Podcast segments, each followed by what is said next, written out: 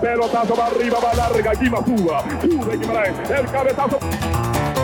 Celso va a tirar, va a tirar, tiró, golazo.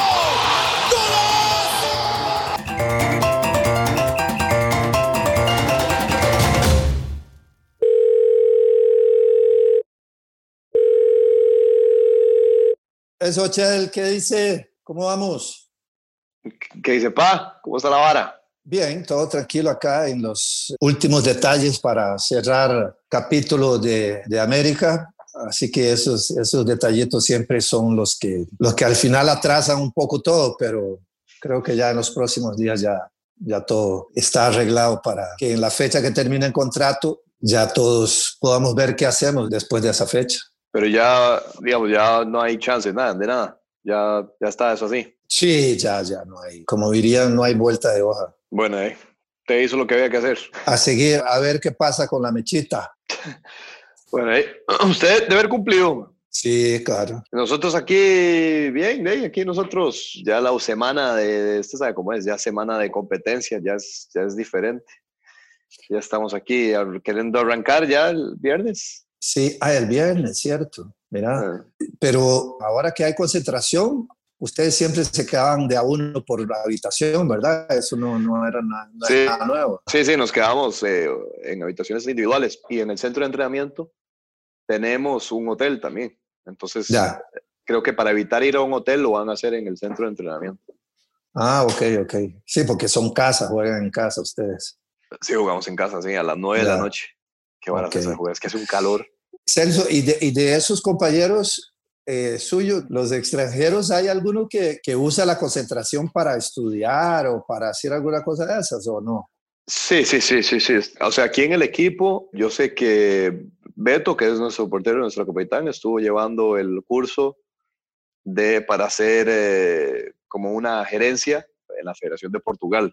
Él lo estuvo haciendo eh, con ellos, después no sé qué pasó, En pero línea. sé que él, en línea, sí, sí, claro, en línea. Ajá. Y de, después sé que hay otros que lo que sí es que leen mucho, pero sobre todo lectura de entretenimiento, no es, no es estudio así per se. Ya. Eh, pero sí, sí hay, de, hay otros que, por ejemplo, que tienen negocios, entonces lo que hacen es ocuparse de esos negocios. Ujú. Sé uno que es Napo, que él está estudiando, también creo que es, ahora mismo no me acuerdo, pero creo que es administración y ese mae usa el tiempo para estudiar. Y en la selección, sí, en la selección, cuando era el proceso del 2014, me acuerdo que Michael Barrantes, bueno, Junior ya lo había hecho antes, que era la licencia de entrenador. Ujú. Y en ese momento estábamos Michael Barrantes y yo haciendo para hacer la licencia de entrenador de la Federación Argentina online. Ah, sí, sí, sí, que ahí han hecho varios. Yo creo que Warchop también lo ha hecho ahí. Ah, bueno. Dentro de todas las que Pablo ha hecho ahí, ¿no? Gamboa estuvo estudiando conmigo lo de hacía distancia ahora en este tiempo, lo de gestión de fútbol. Y sí, sí, hay varios, hay varios más que se están, cada vez más se están preparando. Pero hay otra gente, por ejemplo, de Gallo, Brian Oviedo, que tiene como, o, o Saborío, que tienen de sus, sus ganaderías y sus cosas. Sus ganaderías no, pero tienen sus, sus cuestiones de, del campo. Sus y fincas, sí, sus fincas. Y, y- ajá. Y, y entonces de, yo sé que, que, que eso es como donde se han, se han preparado y les va bien y todo. Entonces eh, utilizan ese tiempo para eso. Eh, ha sido interesante ver eso también en, en- en el deportista como tal eh, acá en Costa Rica, porque yo me acuerdo muy bien, sobre todo la, la gente de fútbol de la, de la generación mía, que fue la que fue a Italia 90 y que todos los en los 80s prácticamente había muy, muy poco, porque además no había, obviamente, no había toda esta situación de tecnológica, ¿verdad? Que le daban la posibilidad que, que hoy a ustedes, eh, deportistas, eh, futbolistas y otros deportistas, que cuando se han retirado o durante o preparándose para el retiro, eh, han podido ir llevando las dos cosas sin, sin tanto contratiempo, sin estar tan presentes, ¿verdad? Porque aquella época yo me recuerdo que el- había muy pocos de los que, digamos, podíamos estudiar y algunos parábamos y después volvíamos a estudiar. Mm. Y en la generación mía era, era el caso de, de, Coronado, que fue que se graduó de arquitecto, pero que yo me acuerdo que en las concentraciones, cuando nos concentrábamos, de ahí prácticamente él desaparecía del, del, de las actividades que generalmente se hacen eh, de grupo, porque de ahí pasaba pegado estudiando y así algunos otros. Y claro, cuando yo hoy veo que estas, estas posibilidades que dan en línea, eso, ahí sí que el que no, no lo hace es porque, o porque no lo quiere del todo, ¿verdad? porque sí hay, hay mucho tema. Sí, ha crecido mucho, ¿verdad? Ha crecido mucho todas estas cosas alrededor del deporte, eh, gestión deportiva, esto, lo, eh, les da a ustedes otras opciones y que otros atletas también han entrado, otros deportistas de alto rendimiento de Costa Rica han entrado eh, en estas líneas y después eh, las decisiones de la vida los va llevando gracias a estas decisiones a, otra, a otros campos que ni siquiera se imaginaban, ¿verdad? Sí, más allá de los estudios, pa, también eh, el deporte como, como una cuestión muy general le impone a uno un montón de valores también, ¿verdad? Un, un, atleta que no es responsable, que no es disciplinado, es muy difícil que pueda, digamos, avanzar también en el campo deportivo. Entonces son un montón de cosas que empresas andan buscando también. Yo entiendo que es, es difícil a veces si yo me gradúo de algo en lo que no he ejercido esa profesión, por ejemplo, qué sé yo, yo soy contador, pero fui futbolista toda mi vida, después salgo de ser futbolista y al final no no he ejercido nada como contador y salgo con más edad. Entonces, ahí puede haber un, un, problema, pero, ok, no se sale tal vez con la experiencia en el campo, pero sí con los valores por los cuales una empresa se quiere regir, porque todas las empresas al final tienen cinco valores con los cuales se identifican mucho. Uh -huh. Entonces, el ser atleta, yo creo que también eh, ayuda a la empresa a esa búsqueda, a esa identificación que quieren que la gente les dé como una empresa seria, como una empresa responsable, como una empresa disciplinada, como una empresa de, qué sé yo, solidaria, lo que fuera. Entonces creo que ahí, ahí hay también un, un, espacio en donde nosotros los atletas nos podemos mover y más como representantes de, nacionales, ¿verdad? Que eso ya abarca todavía mucho más, eh, mucho más campos. Entonces es, es para mí es, ha, sido, ha sido buenísimo y he hablado con otros compañeros y también lo mismo. ¿verdad? O sea, yo también, yo tuve, bueno, Chico Porras era contador, eh, uh -huh. creo que era contador, Fausto González era abogado, Pupi, que ahora es administrador de empresas. Bueno, ahora siempre, siempre lo fue, pero ahora le va muy bien con eso. Uh -huh. Bueno, yo sé, ah, bueno, es verdad, Joel está estudiando, creo que Jelsin está estudiando. O sea, en fin, yo creo que, que, que hay muchas, ahora ya como usted dice, es que hay, hay, muchos lugares por donde uno se puede mover, por, di, por dicha. Y creo que nos, o el tema como tal también nos da la, la opción de, de hoy tener un atleta de altísimo rendimiento, ¿verdad? Que, que puso a este país adentro del agua y que se fue preparando para, para todo esto, ¿verdad? Y que, y que, el deporte le ha ayudado, eso mismo que vos decías, eh, y también el haber encontrado, porque eso también uno a veces tiene que encontrar a las personas correctas que lo vayan guiando a uno, ¿verdad? Y eso, eso sí que también es muy importante. Mm. Me acuerdo una vez de ver las cosas de la vida, ¿verdad? Que estabas vos allá en Suecia sí. y, y, nosotros te andábamos visitando, tu mamá y yo creo, y a través de, de un amigo en común nuestro, tanto de ella como, como de nosotros, que es eh, Roberto Artavia, uh -huh. eh, hicimos el contacto y nos reunimos allá en, en, un cafecito allá en Estocolmo a tomarnos Fue. un café y, y, hablar un poco de todo, ¿eh? Y, sí, porque y bueno, en ese momento bueno, ella sale del INCAE, me parece, ahora le preguntamos, pero creo que ella se graduó del INCAE, o sea, una de las universidades más prestigiosas, y, y Roberto era el, o fue uno de los rectores, ¿no? Fue uno, de, los uno de los que... rectores, claro, claro. Bueno, ahí, llamémoslo eh, entonces. Ok, llamémoslo, llamémoslo. dos toques. A Silvia Paul. Silvia Paul. Sí, claro, llamemos a Silvia, que está ahora en Suiza. En Ginebra, para Ginebra. ser Correcto. Entonces hoy estamos Turquía, Ginebra y Costa Rica.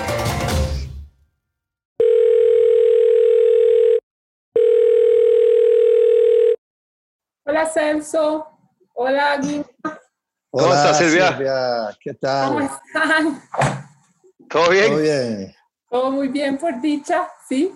Terminando el día de trabajo. Día de largas jornadas tecnológicas. Sí, de, tengo, desde que estamos en el confinamiento, la carga de trabajo ha aumentado considerablemente. Eh, y esto de las reuniones virtuales ha sido bastante complejo, entonces eh, la gente se le olvida que hay que parar y almorzar. Entonces a veces te pasan reuniones y, y, y, y, hemos tenido que enseñarle a la gente a cuándo en verdad hay que hacer una reunión y cosas así. Y, hablábamos con Celso antes de eso, Silvia, porque además la, la aparte de tus, obviamente, tus logros eh, deportivos pues, en la natación para Costa Rica y tu, tu, medalla en las Olimpiadas, todo eso marca, por supuesto que marca la vida de, de, una persona, ¿verdad? Por supuesto que sí.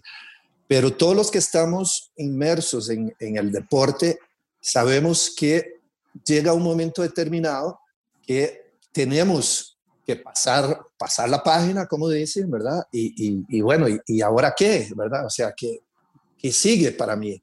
Y nos, nos, nos llamó mucho la atención porque además teníamos una amistad y una persona a la cual estimamos mucho en común, que es, que Roberto Artaya, ¿verdad? Que siempre conmigo como compañero en el colegio y después cuando ya yo me dediqué al deporte siempre estaba ahí como encima de, de, qué estaba leyendo, de qué estaba haciendo y que estas cosas. Y con Celso también eh, lo ha ayudado mucho en todas estas búsquedas de la educación post atleta, como, como fue eh, el caso tuyo, ¿no? Decinos un poco cómo fue toda esa, esa etapa de transición, porque cuesta mucho, ¿no? De, en caso tuyo y ustedes como nadadoras, de sacarse la, el vestido de baño para, para meterse a, estudiar y al aula, ¿no? Claro, claro. Bueno, eh, yo creo que, eh, digamos que tal vez a diferencia de otros deportes, como el caso del fútbol, que es un deporte profesional y donde se gana un salario y tiene em, eh, ciertos incentivos financieros.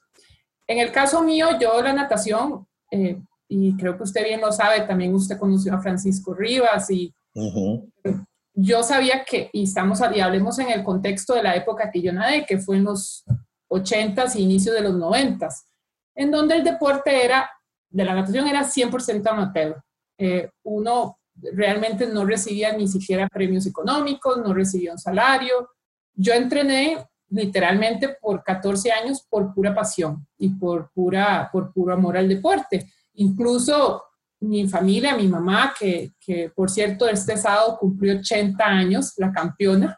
Qué divina, qué divina. Y está súper bien. Me dolió mucho no poder estar con ella. En teoría iba a estar conmigo aquí en Ginebra, pero está en Costa Rica y pudo hacer ahí una pequeñita reunión para celebrar su cumpleaños. Pero mi mamá, porque también si recordamos, yo perdí a mi papá cuando tenía 12 años eh, y apenas comenzando a nadar y entonces mi mamá asumió toda la carga, no solo de la educación, de la crianza, sino de la carrera deportiva. Y hicimos, mi mamá hizo grandes sacrificios económicos familiares para que nosotros éramos una familia de clase media, no era que teníamos tampoco eh, muchísimos recursos y, y, y mi mamá nos apoyó económicamente para poder viajar, foguearnos, competir, comprarnos los uniformes. A veces la, la, federación no tenía ni siquiera recursos para, para los uniformes. Y además recordemos, en la época que yo nadé, el Comité Olímpico Nacional estaba liderado por una persona que fue nefasta para el, para el país. Entonces, y no prefiero ni nombrarla.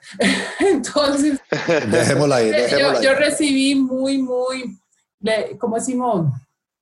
Eh, muy poco eh, soporte y a nivel de, digamos, de incentivos económicos. Entonces, eh, yo siempre tuve claro que a mí me encantaba ser nadadora, pero yo no me veía, como muchos otros atletas, después pasando, quedándome solo en el, en, la, en el carril del deporte, porque yo me veía, no me veía ni siendo entrenadora, porque la gente eh, incluso me decía que eso era como automático. Y yo dije, bueno, el, hecho de que yo sea buena nadadora no significa que voy a ser buena entrenadora.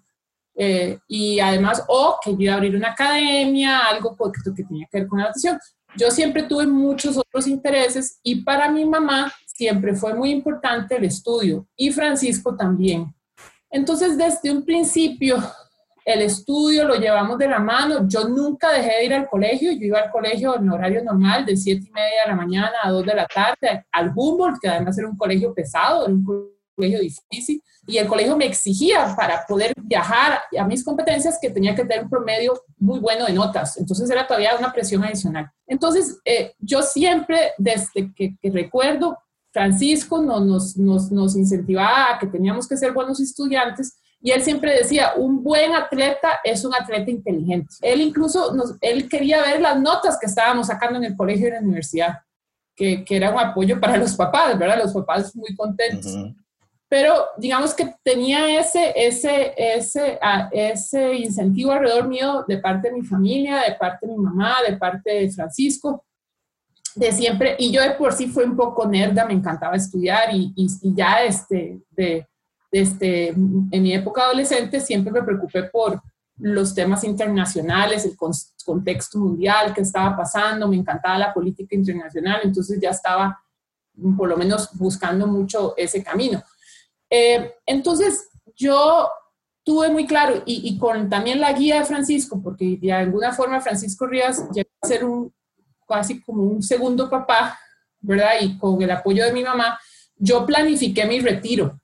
Eh, yo, yo con Francisco negociábamos los ciclos, entonces nosotros de Seúl 88, que fueron más o menos 5 o 6 años, después de Seúl hicimos 4 años más con Barcelona y cuando antes de terminar Barcelona ya había yo tomado la decisión que yo no iba a hacer un ciclo más y que yo quería dedicarme a estudiar y a hacer otras cosas.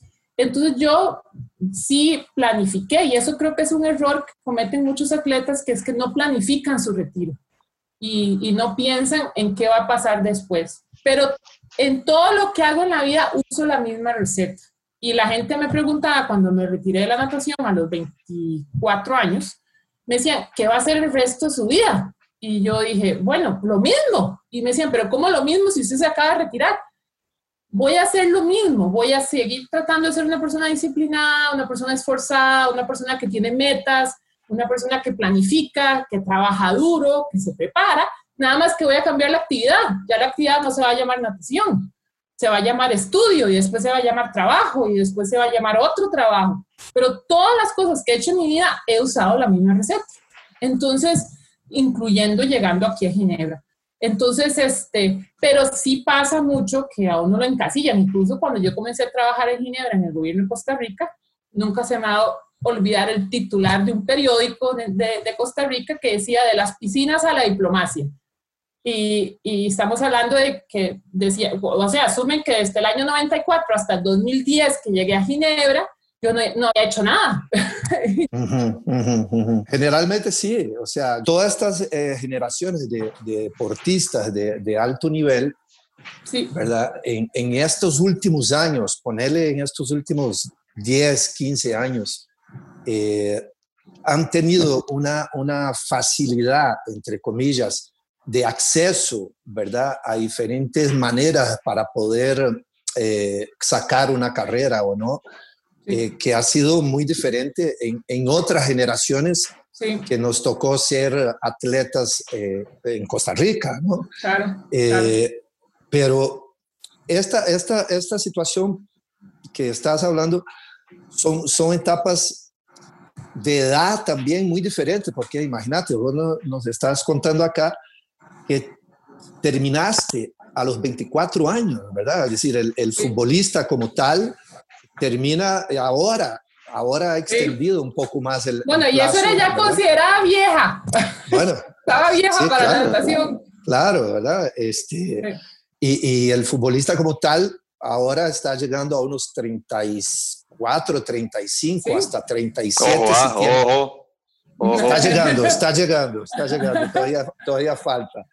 Eh, pero claro, esa, esa, esa preparación, porque eh, eh, tiene que ser estimulada también y ayudada por, por alguien, ¿no, Silvia? Es decir, porque si no, porque el deporte está claro y lo, lo, lo comentábamos con Celso, o sea, todos estos valores que son también valores que las empresas hoy día eh, no, no, solo buscan al que fue eh, que jugó Copas del Mundo, que nadó, fue medalla en unas Olimpiadas. O sea, está, aparte de eso, trae implícito ¿verdad? lo que el deporte le ha inculcado en todo este tiempo y que puede tener un plus con respecto a los otros que están compitiendo contra ti para ganar ese puesto. No, totalmente de acuerdo. Incluso yo he visto una tendencia, en, me ha gustado siempre leer mucho sobre el tema de liderazgo y gerencia y, he visto que, que muchos eh, gerentes generales, CEOs,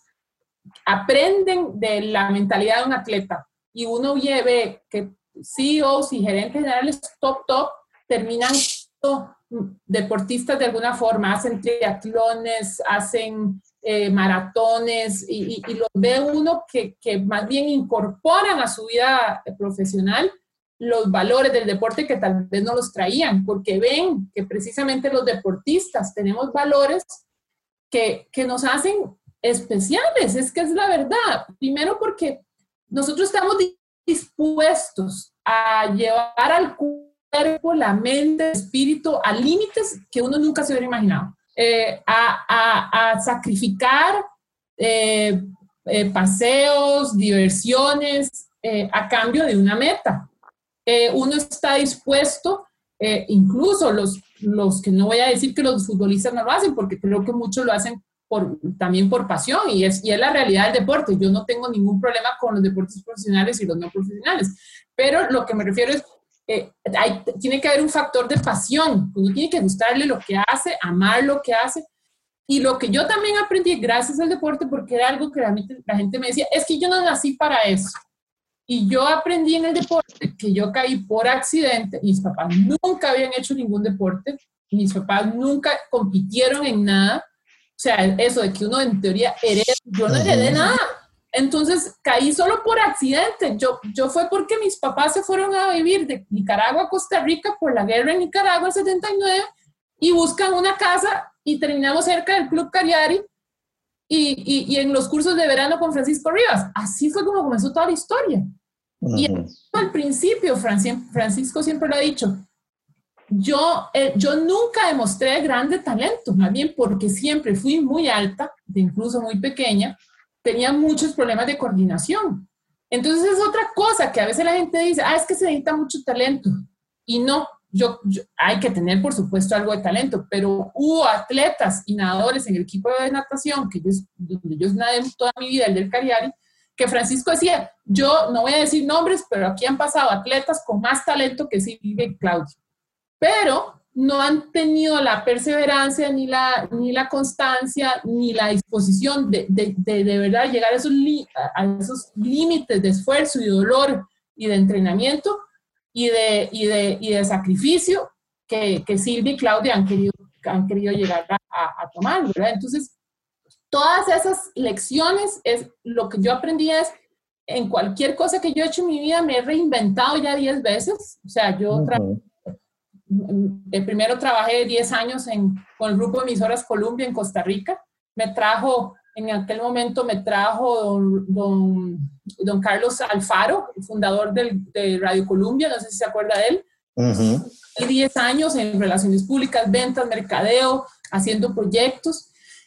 Después hago mi maestría en INCAE, igual la misma receta, estudiar muchísimo, eh, trabajar muchísimo, eh, eh, y me hacía mucha gracia porque yo sacaba, digamos, buenas notas, pero porque trabajaba mucho. Y había gente que decía, ah, es que usted saca buenas notas porque usted es Silvia Paul. Y yo, bueno, entonces los profesores no son como muy hábiles porque solo porque soy fulana me van a dar buenas notas en INCAE, ¿verdad? Entonces, yo decía, eh, eh, eh, sacaban buenas notas porque me mataba estudiando.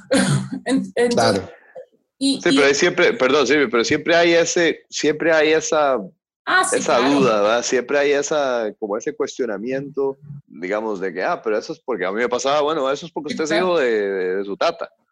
Sí. Entonces, de, ah, es otra cosa con la que, con la que hay que, con la que, ah, sí, claro. que, que, que, eso, lo que decís del talento, eso totalmente, tenés razón, Yo, lo que siempre tiene que haber es voluntad.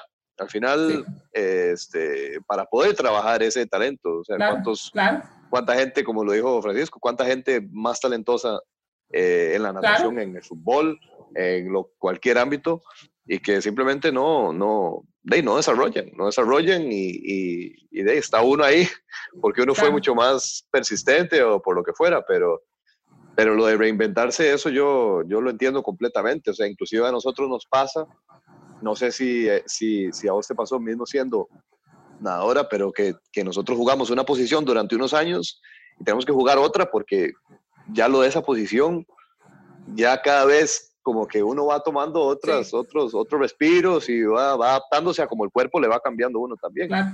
Entonces, eso, eso te fue pasando también con, con después de, de, la natación. Sí, un poco diferente. Uno comienza con ciertos estilos y tal vez ciertas distancias y conforme van pasando los años sí, sí se dan cambios.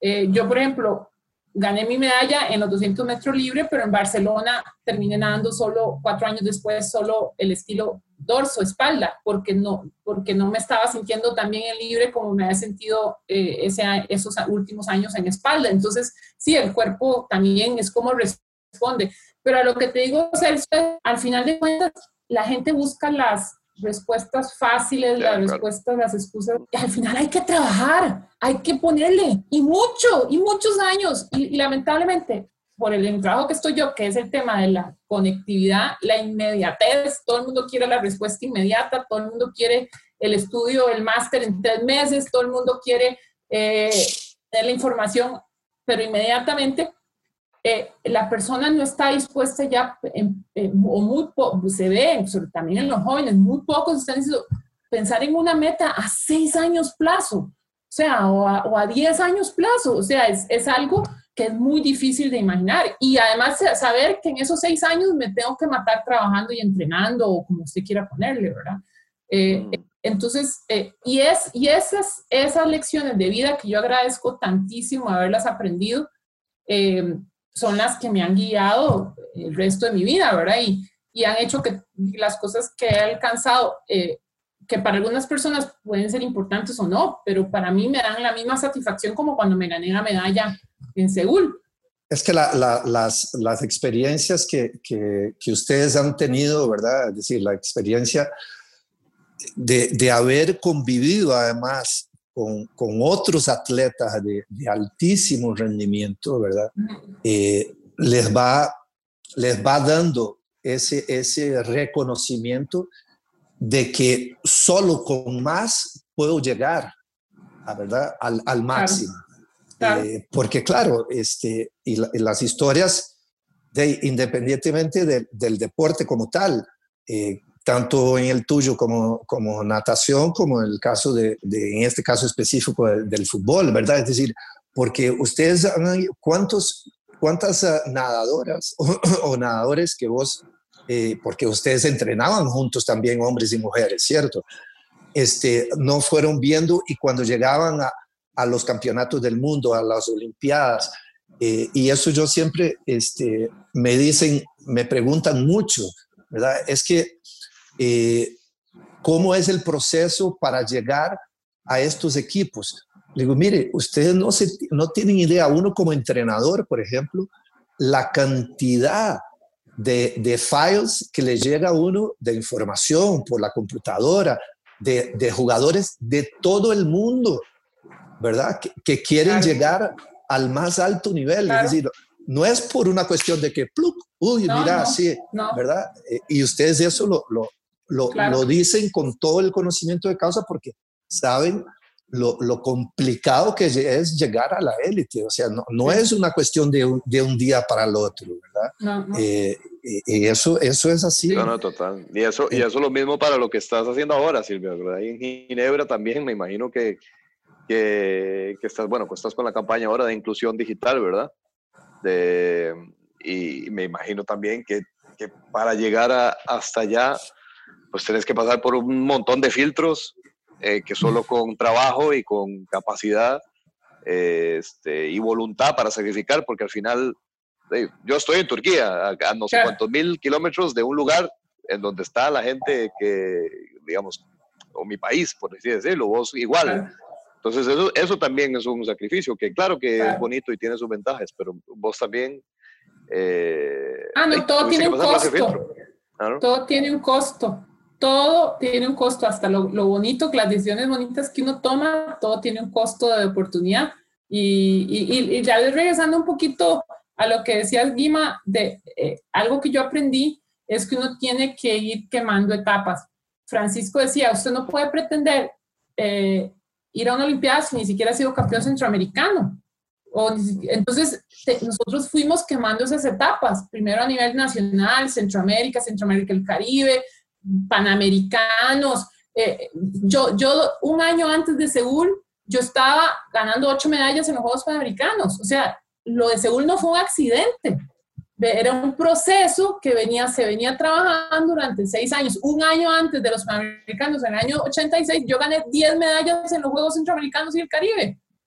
Entonces, y mis tiempos ya estaban dentro de los 20 nadadores mejores, mejor rankeados. Entonces, la gente cree que, que, las cosas, como, como dijo, eh, dijiste, Guima, eh, de que caen tal vez del cielo de un día para otro y no, no se imaginan todo el esfuerzo que hay detrás, años de entrenamiento y además en deportes, bueno, natación requiere dos sesiones diarias, cuatro horas diarias, eh, 10 a 12 kilómetros diarios. Y, y, además, si tomamos en cuenta, porque uno no entrena en condiciones iguales, yo no entrenaba en las mismas condiciones que una alemana o una americana, o que una francesa, yo nadaba en una piscina con agua fría, con pocos recursos para competir, y, y me acuerdo que la piscina del Cariari hasta en, a mediados de los 90 le pusieron los carriles especiales. Nosotros usábamos un mecate con unas bollitas. Esos eran nuestros. Y uno llegaba a una competencia de Estados Unidos y las gringas tenían todas las, las, condiciones, los lujos y todo. Entonces la gente dice, bueno, pero entonces, ¿cómo ustedes logran llegar ahí? Bueno, aprendimos a trabajar con lo que teníamos y, y a tener que esforzarnos aún más para llegar, ¿verdad? Y para, para, alcanzar, para alcanzar las cosas que uno alcanza. Igual en, en, en, el trabajo que tengo actual y algo que yo quisiera por lo menos dejar el mensaje, creo que a veces los atletas nos limitamos y creemos que no podemos hacer cosas fuera del deporte y precisamente por los valores que tenemos, eh, eh, pero igual tenemos que prepararnos, no es, un, no es una transición automática, uh -huh. tenemos que estudiar.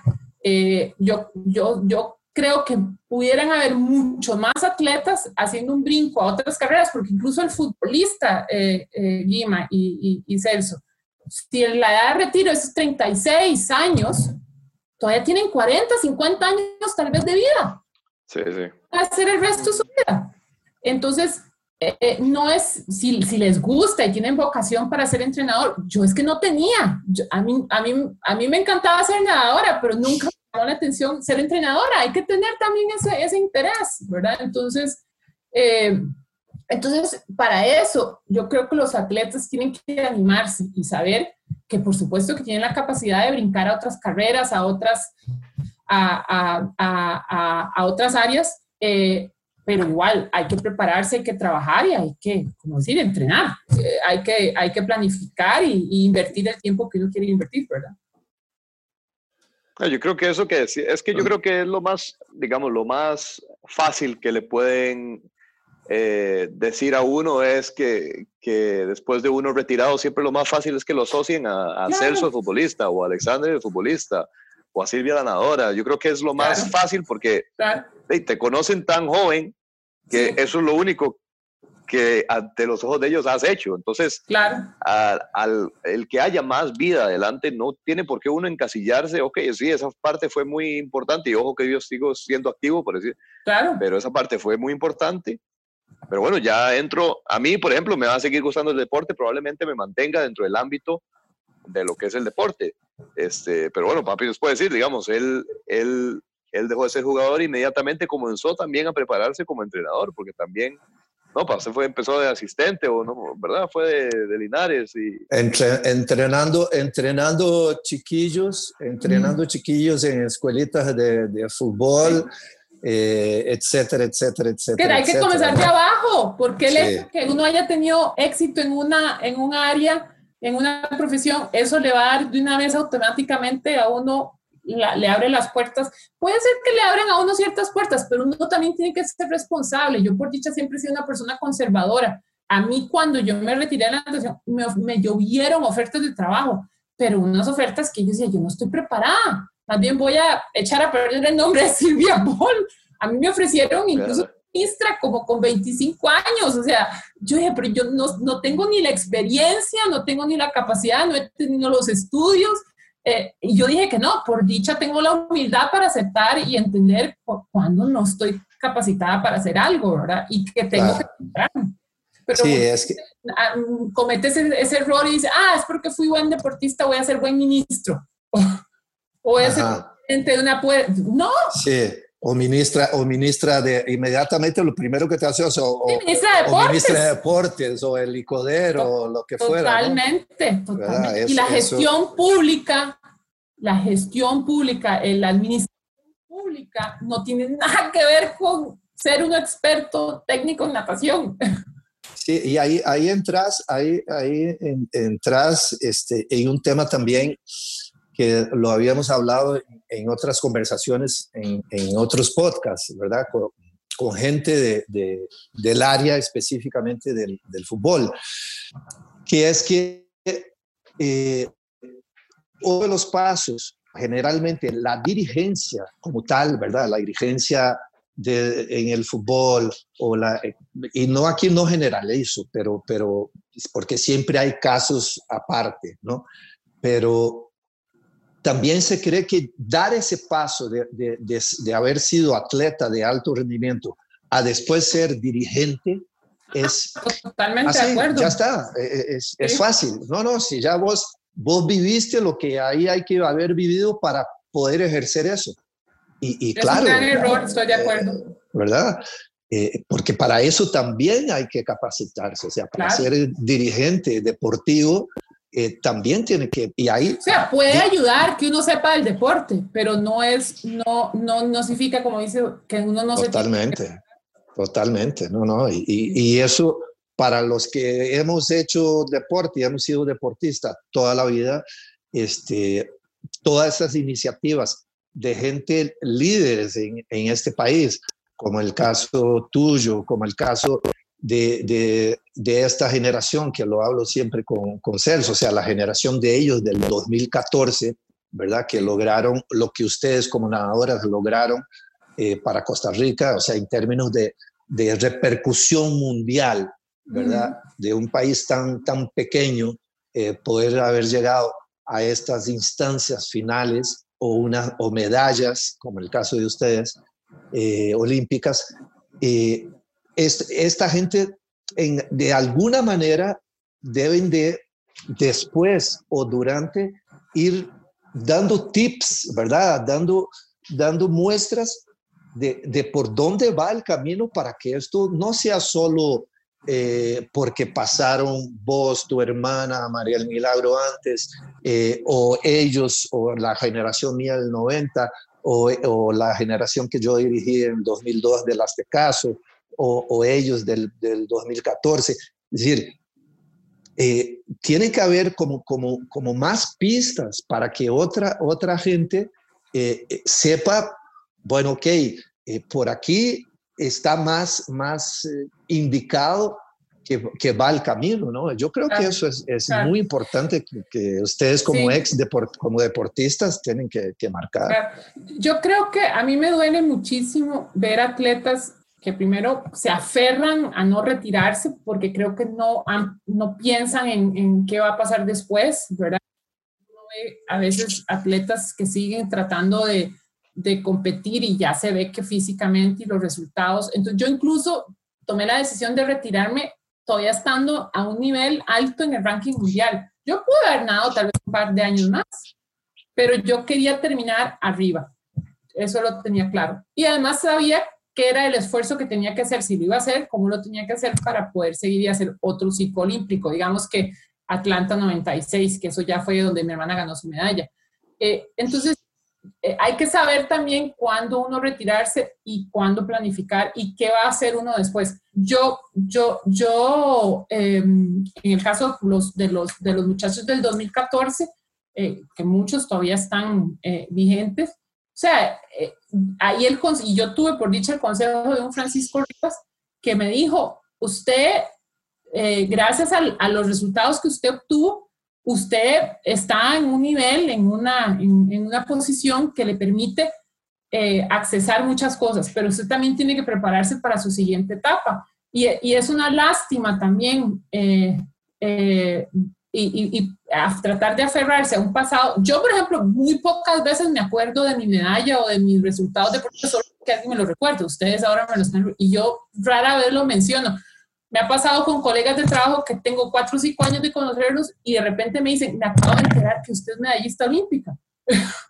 Porque ando diciendo y yo no ando, yo no, yo no, yo no vivo en el pasado, pero uno tiene que hacia adelante y como uno como ser humano, que cada peldaño de la vida que uno ha ido subiendo, como uno, ese peldaño, digamos que la plataforma de, de los, de los mundialistas del 2014, cómo eso los puede llevar a cosas todavía mejores. Y todavía después de que se retiren como, como futbolistas, cómo pueden, sea, si se quieren quedar, por eso yo no tengo ningún problema si se quieren quedar en el área del deporte, pero igual se tienen que preparar, sea como dirigente deportivo, como, como, como periodista, como entrenador, como lo que sea, porque, porque ya tienen, han llegado a ese nivel y han demostrado que pueden llegar a ese nivel, tienen de verdad tantas otras cosas que pueden hacer una vez retirados y y, pueden hacerlo también muy bien. Entonces, había, a mí a veces sí me da lástima cuando uno se entera de un atleta que tal vez en su, en su época fue realmente lo máximo y, y, y, y años después o décadas después uno lo ve que tal vez está, está en problemas económicos, eh, en problemas familiares, porque no, nunca supo cómo hacer esa transición de, de, de su época deportista a, otra etapa de su vida y no aferrarse al pasado, ¿verdad? Silvia, eh, aquí siempre nos pasa lo mismo, es decir, eh, a veces necesitamos un segundo tiempo, que bueno, no, pero sabrosísimo, riquísimo. Muchísimas gracias. Creo que el segundo tiempo, así como lo hicimos aquella vez allá en, en Estocolmo con, con Celso, que nos vimos allá y nos tomamos un, café que, que fue muy agradable, pues será trasladarlo en algún momento a Ginebra, ¿qué vamos a hacer? Claro, espero verlos ¿Ah? por acá en algún momento. Bienvenidos y no, no, recuerdo siempre con mucho cariño esa visita, ese, esa reunión en, en Estocolmo. muchas, gracias, muchas gracias Silvia y, y, agradecerte y felicitarte también, porque no es sencillo. No es sencillo tampoco lo que, lo que estás haciendo eh, ahora en tu, en tu nueva ¿no? En tu nueva misión, en tu nuevo objetivo, por así decirlo, que sé que estás con lo de la inclusión digital y sobre todo eh, muchísimo más para las mujeres, este, que, sé que es un tema que llevas muy, muy bien ahí. Entonces, no, yo felicitarte por ese trabajo y, y darte las gracias por estar con nosotros. Y, como dice aquí, un abrazo. Inshallah, inshallah. Exactamente. Silvia, que estés muy, bien. Muchos éxitos más y muchas bendiciones igualmente. Muchas gracias. Igual, sobre todo bendiciones a todos. Cuídense mucho. Igual, chao. Todo el COVID, todo el mundo, cuídense mucho. Sí, aquí seguimos encerrados. Exactamente. chao. Bueno, chao, chao. Hasta luego. Chao, chao. Bueno, epa, muchas lecciones. A mí siempre, siempre cuando usted me, me manda artículos de otros deportes o de documentales, ¿verdad? Casi que todos los, los atletas siguen como esa misma línea, ¿verdad? No importa si es fútbol o lo que fuera, eh, todos, todos tienen esa vara en común de, preparación y de, estar, eh, digamos, eh, con unos objetivos muy bien trazados, ¿verdad? Y hacer lo que sea en cuanto a trabajo se refiere para poder llevarse a cabo. Y a veces uno se pierde solo en su deporte, pero esto abarca a todos. Sí, es que de ellas es que es eso, o sea, el, atleta de alto rendimiento, primero está la fortaleza y el entrenamiento acá. O sea, eso, eso, y eso uno lo ve, bueno, lo acabamos de, ver también en esa, en esa serie que, que, todo el mundo habla, ¿no? Del, último baile de, la dinastía de los Chicago Bulls con, con, con el super atleta de, de Michael Jordan, ¿verdad? Eh, pero, pero es eso, o sea, primero, primero es eh, ese convencimiento y esa, ese entrenamiento a nivel mental para después ponerlo en práctica ya en, en, el ejercicio como tal, en la acción como tal. Y, y eso es así, bueno, vos, vos, con los que te has rozado a nivel de alto rendimiento de fútbol, vos lo ves. y después ves la sencillez de todo, ¿verdad? Sea, uh -huh. la sencillez de, de, la gran mayoría. Bueno, epa. Chel, nada, si no, no, no hablamos, pues este, suerte el, el ahora, ya en, en la inauguración del, del campeonato ahí para ustedes. No, después lo llamo esta semana, pero no, no por podcast, para que no se, para que no se resienta. bueno, pura vida, buenas noches, buena cena ahí para ustedes. Ok, pa. Un abrazo, ¿ah? Tuanis.